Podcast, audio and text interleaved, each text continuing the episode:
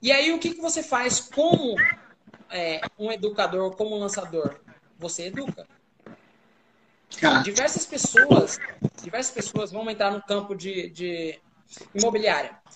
No campo de imobiliária, tem aqueles imóveis que você compra na planta e tem aqueles que você compra em leilão. Que eles Sim. foram para leilão porque alguém não pagou. Sim, A grande maioria das pessoas, grande maioria das pessoas não sabem desses imóveis. isso é Tem verdade. imóveis que você compra pela metade do preço. É, é verdade. Às vezes até a mais abaixo ainda da metade do preço. Um imóvel de 200 mil reais, às vezes você paga 100 ou 80. E aí, eu digamos, eu trabalho, eu sou corretor e eu trabalho com isso. O que, que eu vou fazer para que eu consiga vender? Eu vou educar o meu cliente. Certo. Eu vou educar o meu cliente que existe um mundo ali que ele não conhece. Isso é verdade. E como é que eu educo esse cliente? Eu educo esse cliente com conteúdos relevantes, que existe uma possibilidade ali muito maior que ele não conhece. Então é por isso que volta e meia você está nas redes sociais. E é por isso que eu constantemente eu faço conteúdo. Sim. E o que que essa pessoa que está fazendo conteúdo, o que que ela tem que fazer? Ela tem que fazer conteúdos diariamente.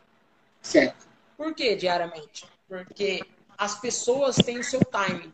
E tudo está roubando a atenção das pessoas. Isso é verdade também. Desde criança, desde criança, desde o trabalho, desde o chefe, desde o marido. Tem diversos mundos é, brigando pela atenção. E aí você tem que fazer cons- constantemente conteúdos. Porque você não sabe o momento que a pessoa está ali é, aprendendo ou buscando aprender. Então você faz todos os dias. Então, então E aí todo, você dia, está todo dia você está você tá com conteúdo na rede. Todo dia eu estou com conteúdo na rede. Por quê? Porque eu quero atingir esse cliente, eu quero trazer a transformação na vida dessa pessoa o quanto antes. E aí, o que, que eu faço? Sim, pode falar. Hum, Eu, quero saber, eu ia te perguntar isso mesmo. Como é que você faz? então, aqui nós temos o conteúdo que é chamado de um conteúdo gasolina, que é um conteúdo menor, e temos um conteúdo que é pré-sal. Não, Pré-sal. esses nomes que você dá são interessantíssimos. Então, pré-sal é, é referente à Petrobras mesmo, porque a Petrobras ela não alcançava o que ela alcançava, alcança hoje, que é mais de 1.500 metros, que é onde ela encontrou pré-sal.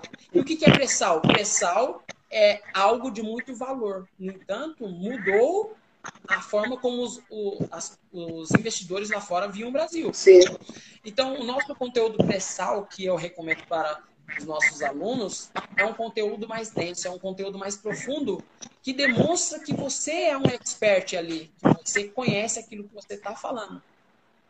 Porque a pessoa que está ali buscando, ela quer saber mais, cada vez mais.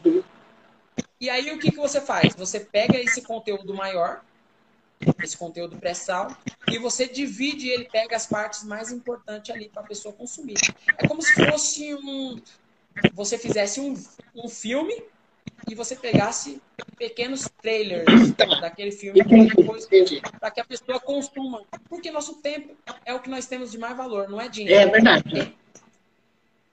Então, para mim dar o meu tempo para você, no mínimo eu tenho que conhecer você, eu tenho que saber que realmente você traz algum valor. E um conteúdo menor fica mais fácil eu consumir do que um conteúdo maior.